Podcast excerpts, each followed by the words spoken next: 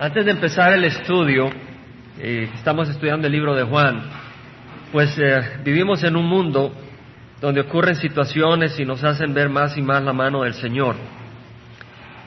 El 6 de mayo salió en las noticias y saqué, copié un artículo, voy a leer solo unas secciones, en CNN, los, los astrónomos, voy a traducir, sorprendidos por una, por una, realmente aturdidos, dice, por una enorme explosión en, el espacio profundo.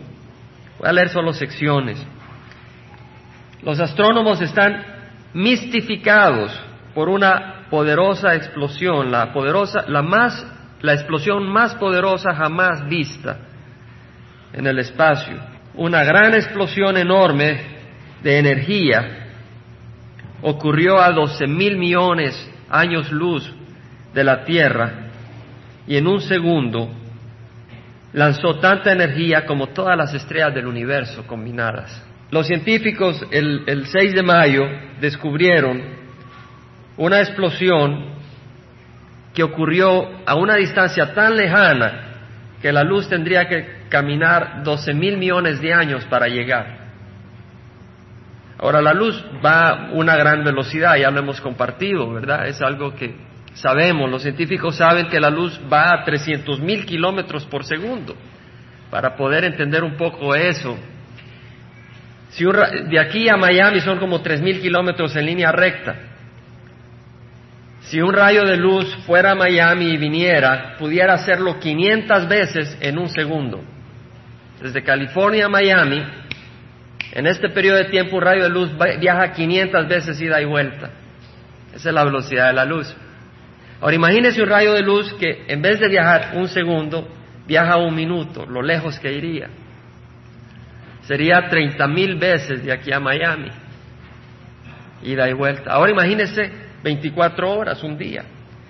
Esta explosión ocurrió a 12 mil millones, o sea, un rayo de luz tendría que viajar 12 mil millones de años para llegar a donde ocurrió. Imagínense qué lejano es nuestro universo, qué grande. Ahora lo, menciono por varias razones. Una, porque si lo vieron ahora, quiere decir que esa explosión no acaba de ocurrir, porque ha tomado 12 mil millones de años a la luz para llegar acá. Los científicos creían que el universo fue creado hace 12 mil millones de años. No puede ser así, aún con su propia ciencia. Un profesor de astronomía de la Universidad de California ayudó a calcular el tamaño de la explosión. Eh, dice, al principio apenas podía creer, pero ahora estoy convencido que es verdad y hace ver al universo mucho más grande y emocionante de lo que jamás pensé. Los científicos creían que conocían el universo, pero no lo conocen. Dice otra persona, fue la explosión más brillante jamás documentada la energía equivale a cinco mil millones de estrellas que exploten a la vez. De acuerdo a algunos cálculos, la energía lanzada en un segundo equivale a todas las estrellas que se conocen que existen en el universo. De acuerdo a este científico, hay diez mil millones de millones de millones de millones de estrellas en el universo. Imagínense qué enorme es el universo. Y luego dice otro científico, los, los modelos teóricos, nuestra ciencia no puede explicar todo esto que estamos viendo. Me hace pensar en un par de cosas. Primero que los científicos no saben todo. Y segundo, las maravillas de la creación de Dios. Dice el Salmo 19, los cielos proclaman la gloria de Dios y la expansión anuncia la obra de sus manos. Un día transmite el mensaje a otro día y una noche a la otra noche revela sabiduría. No hay mensaje, no hay palabras, no se oye su voz, mas por toda la tierra salió su voz y hasta los confines del mundo sus palabras. El Señor nos habla a través de estas maravillas, de lo inmenso del universo, cifras que uno no puede entender, las hablamos, las mencionamos, pero uno no puede comprender todas estas cosas. Es maravilloso. Y sabemos de que esa explosión que vieron estos científicos es solo una pequeña sombra de una explosión que un día ocurrirá. Dice la palabra del Señor de que el Señor no se cumplir, en cumplir su promesa, según algunos entienden la tardanza, sino que es paciente para con vosotros, no queriendo que nadie perezca, sino que todos vengan al arrepentimiento. Pero el día del Señor vendrá como ladrón, en el cual los cielos pasarán con gran estruendo, y los elementos serán destruidos con fuego intenso, y la tierra y las obras que hay en ella serán quemadas. Hermanos, esta explosión no es nada comparada con la explosión del universo, cuando sea totalmente destruido. Nuestro Dios es un Dios poderoso. El temor a Jehová es el principio de la sabiduría, dice la palabra. Vamos a estudiar el libro de San Juan. Padre Santo, una vez más, encomendamos este estudio y te rogamos, Señor, de que nos des entendimiento a lo que vamos a estudiar. En nombre de Cristo Jesús. Amén. Primera de San Juan, primera carta del apóstol Juan, capítulo 1. Hemos estado estudiando los primeros cuatro versículos y estuvimos estudiando el domingo pasado el quinto versículo donde dice, y este es el mensaje que hemos oído de Él y que os anunciamos, Dios es luz y en Él no hay tiniebla alguna. Estuvimos todo el domingo pasado meditando en ese mensaje y hoy vamos a continuar en ese versículo porque hay mucha riqueza en la palabra de Dios. Vimos que dice, este es el mensaje que oímos de Él y este Él es nadie menos que Jesucristo. Al principio Juan dice lo que existía desde el principio, lo que hemos oído, lo que hemos visto con nuestros ojos, lo que hemos contemplado y han palpado nuestras manos acerca del verbo de vida. O sea, Juan está hablando de que Dios se había encarnado y lo había visto, lo había contemplado, lo habían palpado con sus manos.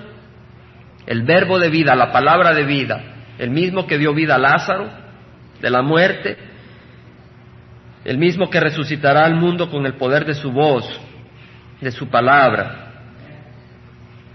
Y vimos cómo este es el mensaje que oímos de él. En otras palabras, en el libro de Hebreos, el autor había escrito y ha escrito que Dios, habiendo hablado hace mucho tiempo, en muchas ocasiones y de muchas maneras a los padres por los profetas, Dios ha hablado en muchas ocasiones y por mucho tiempo y de muchas maneras y usó los profetas. El profeta es alguien que da la palabra de Dios, alguien que trae la palabra de Dios. Y dice por los padres, a los padres por los profetas, en estos últimos días, y estamos en los últimos días del plan de Dios, nos ha hablado por su Hijo, a quien constituyó heredero de todas las cosas y por medio de quien hizo también el universo. En otras palabras, en hebreo leemos de que Dios ha hablado en los últimos días por medio de Jesucristo.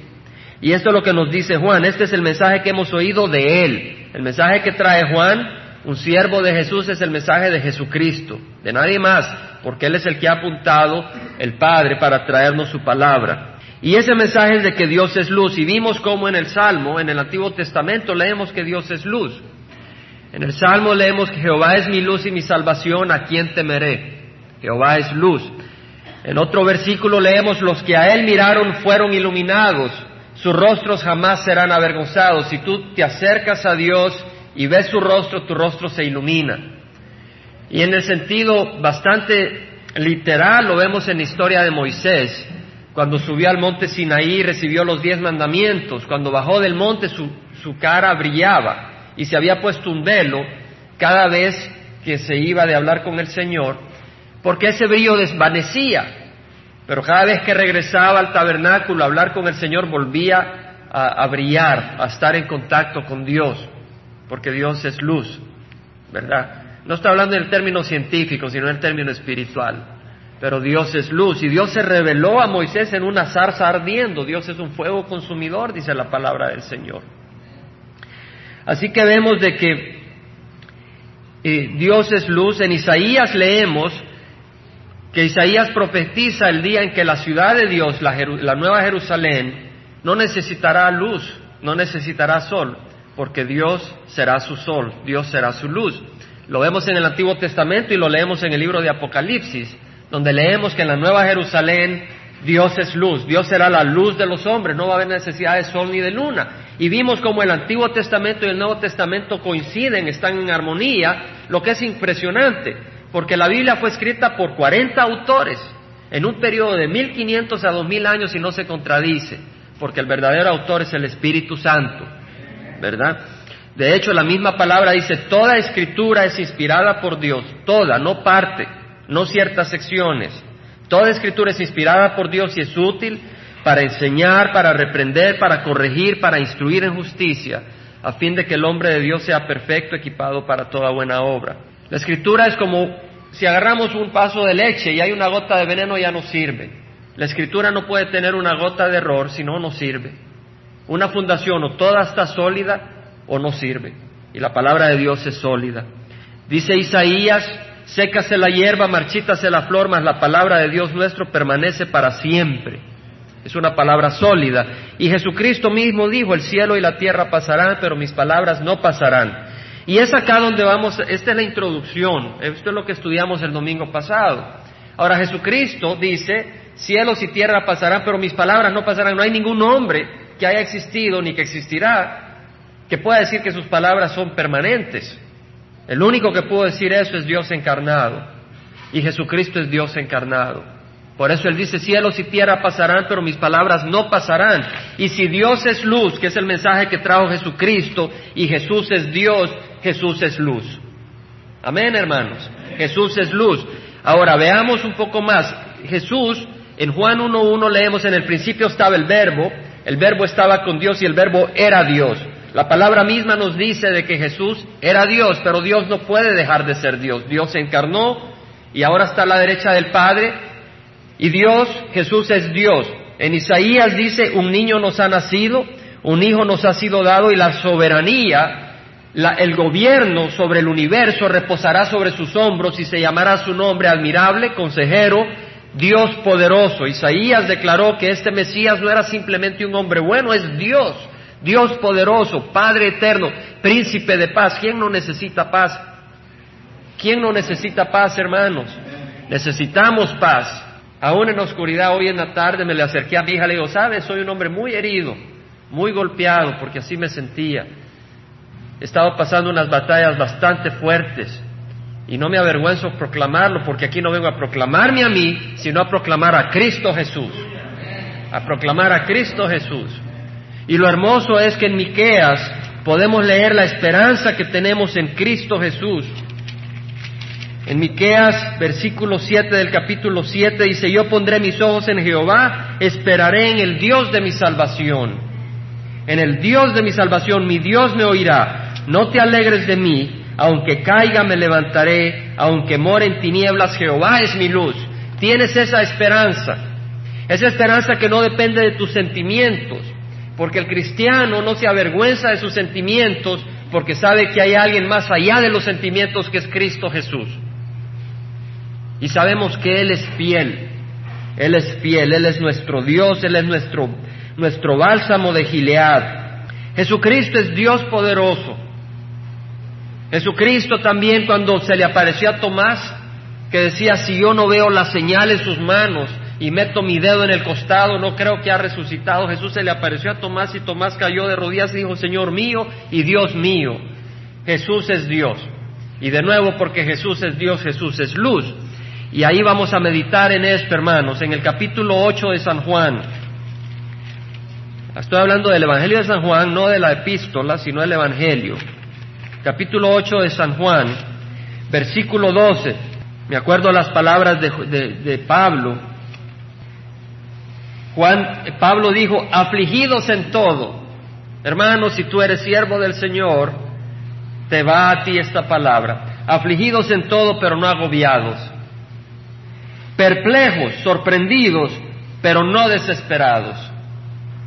Perseguidos, pero no abandonados. Derribados, pero no destruidos llevando siempre en el cuerpo por todas partes la muerte de Jesús para que también la vida de Jesús se manifieste en nuestro cuerpo. Es al morir, buscando seguir los pies del Señor, los caminos del Señor, donde un día nuestro cuerpo manifestará la gloria que el Señor nos dé. Juan 8:12. Jesús les habló otra vez diciendo, yo soy la luz del mundo. Vemos, hermanos, el mensaje de Jesús es que Dios es la luz. Dios es luz. Y Jesús, quien es Dios, dice, yo soy la luz del mundo. Hermano, nadie de ustedes diga, yo soy la luz del mundo. Nadie llega a decir eso. Jesús es la luz del mundo. Él lo dijo, yo soy la luz del mundo. Y él hablaba con autoridad. Por eso estaban sorprendidos los religiosos. Porque hablaba con autoridad. Porque él no hablaba religión, hablaba la verdad. Él sabía de lo que hablaba y nosotros sabemos de lo que hablamos porque tenemos a Jesucristo. Dice, yo soy la luz del mundo, el que me sigue no andará en tinieblas, sino que tendrá la luz de la vida. Jesús es la luz del mundo, no se halla la luz, la luz en los hombres, no se halla en los astrólogos. Los astrólogos tratan de entender el futuro y te tratan de decir, pero Jesús es quien tiene el futuro en sus manos.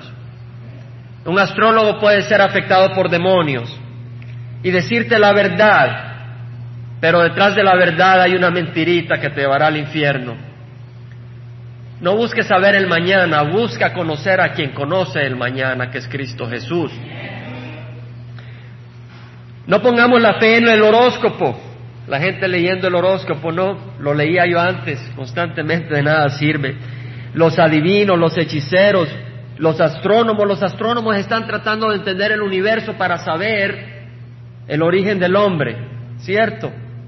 El problema es que muchos eh, parten de un punto falso, el punto de que Dios no puede haber creado el universo.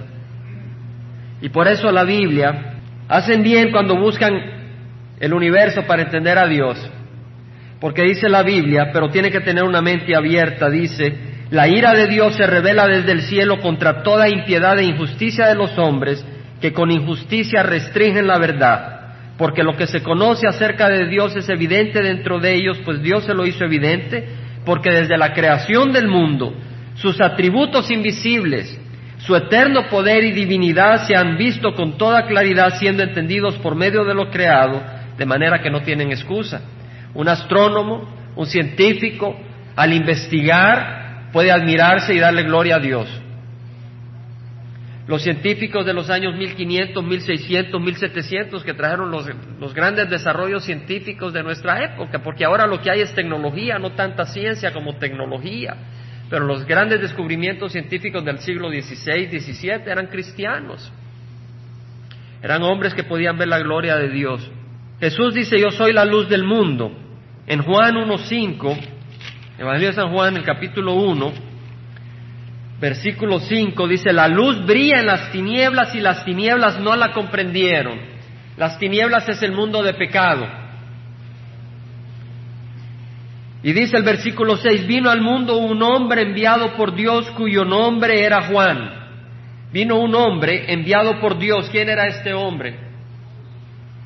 Vino un hombre enviado por Dios cuyo nombre era Juan. ¿Qué Juan era? ¿El apóstol o el bautista? Juan Bautista. Este vino como testigo, sabemos porque podemos seguir leyendo. Para entender las escrituras lo mejor es leer toda la área, toda la sección, y el contexto nos da el sentido de las escrituras con el Espíritu Santo. Dice, no era él la luz. Fíjense bien, Juan Bautista no era la luz. Él estaba ungido del Espíritu Santo desde el vientre de su madre Elizabeth. ¿Cierto? Lo dice la Biblia. Pero Dice la Biblia que no era él la luz, sino que vino a dar testimonio de la luz. Existía la luz verdadera que al venir al mundo alumbra a todo hombre. Ahora, ¿de quién se está hablando? La luz verdadera, Jesucristo. Dice la Biblia que Satanás se viste como ángel de luz, pero no es la luz verdadera, la luz verdadera es Jesucristo. En el mundo estaba y el mundo fue hecho por medio de él. Jesús creó al mundo, dice la Biblia. Lo dice Juan 1.1, lo dice Juan 1.10, lo dice Colosenses, lo dice Hebreos. Jesús es el creador del universo. El mundo fue hecho por medio de él y el mundo no le conoció. A lo suyo vino y los suyos no le recibieron. A eso se refiere que la oscuridad, las tinieblas no le comprendieron. Pero Jesús es la luz verdadera. Pero hermano, usted nos ha leído Mateo 5 donde dice vosotros sois la luz del mundo. ¿Cierto? ¿Cierto, hermano?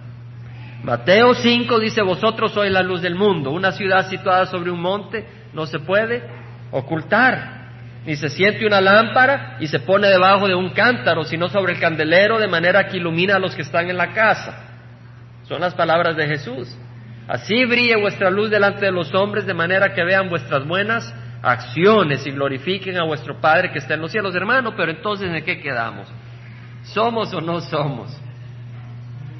Pues yo le digo, no diga que usted es la luz verdadera. Solo Jesús es la luz verdadera. Pero lo que pasa es esto, hermanos. La escritura se entiende leyendo la escritura. Alguien puede decir, ya ves, yo soy la luz verdadera. No, hermano. La luz verdadera es Cristo Jesús. Pero aquí Cristo le está hablando al, cristiano, a sus discípulos, le dice, vosotros sois la luz del mundo. Y acuérdese que a sus discípulos les dice lo siguiente. Después puedo darle las referencias, pero en el Evangelio de San Juan dice también, si alguno me ama, guardará mi palabra. Y sabemos que la palabra de Dios es luz, lámparas a mis pies tu palabra, luz a mi camino. Dice, si alguno me ama, guardará mi palabra y mi Padre lo amará y vendremos a Él y haremos con Él morada. Y si Jesús, que es luz, viene y hace morada contigo, ¿qué va a iluminar a través de ti tu vida? La luz de Dios. En ese sentido, tú puedes ser luz en el mundo, ¿cierto? Pero no porque tú seas la luz, sino porque Cristo que habita en ti es la luz del mundo. Amén. De hecho, Juan dice es necesario, Juan el Bautista, cuando le, vieron le vinieron a dar reportes de que Jesús estaba bautizando, y no era Jesús, sino sus discípulos estaban bautizando más discípulos, Juan el Bautista dijo, es necesario que yo disminuya y que Él crezca. Y es necesario que nosotros disminuyamos para que Jesús brille a través de nuestras vidas. Por eso cuando cantaba esa canción, Renuévame, yo clamaba al Señor, renuévame. Porque esta carne no siempre se somete a Dios. Y es ahí donde debemos de morir día a día, para que solo brille la luz de Cristo. Solo brille la luz de Cristo. Solo Jesús, si Él habita en nosotros, habrá la luz verdadera. Capítulo 12 de San Juan, hermanos, del Evangelio de San Juan. Estamos viendo que Dios dice a través de Jesús que Dios es luz y en Él no hay tinieblas. Pero estamos viendo que Jesús es Dios y por lo tanto Jesús es la luz del mundo. Entonces, si alguien dice de que Él conoce a Dios y conoce a la luz, pero niega a Jesucristo, pues no tiene la luz, sino que es un ángel de tinieblas, que se viste como ángel de luz. Juan 12:35 dice la palabra del Señor, Jesús entonces les dijo, ¿a quién? A la multitud. Jesús le está hablando a la multitud. Jesús les dijo todavía, por un poco de tiempo la luz estará entre vosotros. ¿Quién era el que iba a estar entre ellos por un tiempo? Jesús y después iba a ser crucificado. Y después iba a resucitar. Y cuando resucitó se le apareció a todo el pueblo, se le apareció a Pilatos y le dijo, ya vas a ver, te vengo a condenar. No, se le apareció a sus discípulos, no se le apareció al mundo, se le apareció a los que le habían buscado. Sí, se le apareció a sus discípulos, pero no al mundo. Y por eso acá Jesús le dice a la multitud, por un poco de tiempo la luz estará entre vosotros, caminad mientras tenéis la luz, para que no os sorprendan las tinieblas. El que anda en la oscuridad no sabe a dónde va. El que anda en la oscuridad no puede ver, ¿cierto? Ahí anda así, palpando, tratando de tocar, tratando de entender. La oscuridad es, no es agradable. Más cuando hay enemigos, ¿verdad? Estás en campo enemigo y estás en lo oscuro. No hay tranquilidad. Pero dice el Señor, el que anda en la oscuridad no sabe a dónde va. Caminad mientras tenéis la luz para que no os sorprendan las tinieblas. ¿Qué quiere decir?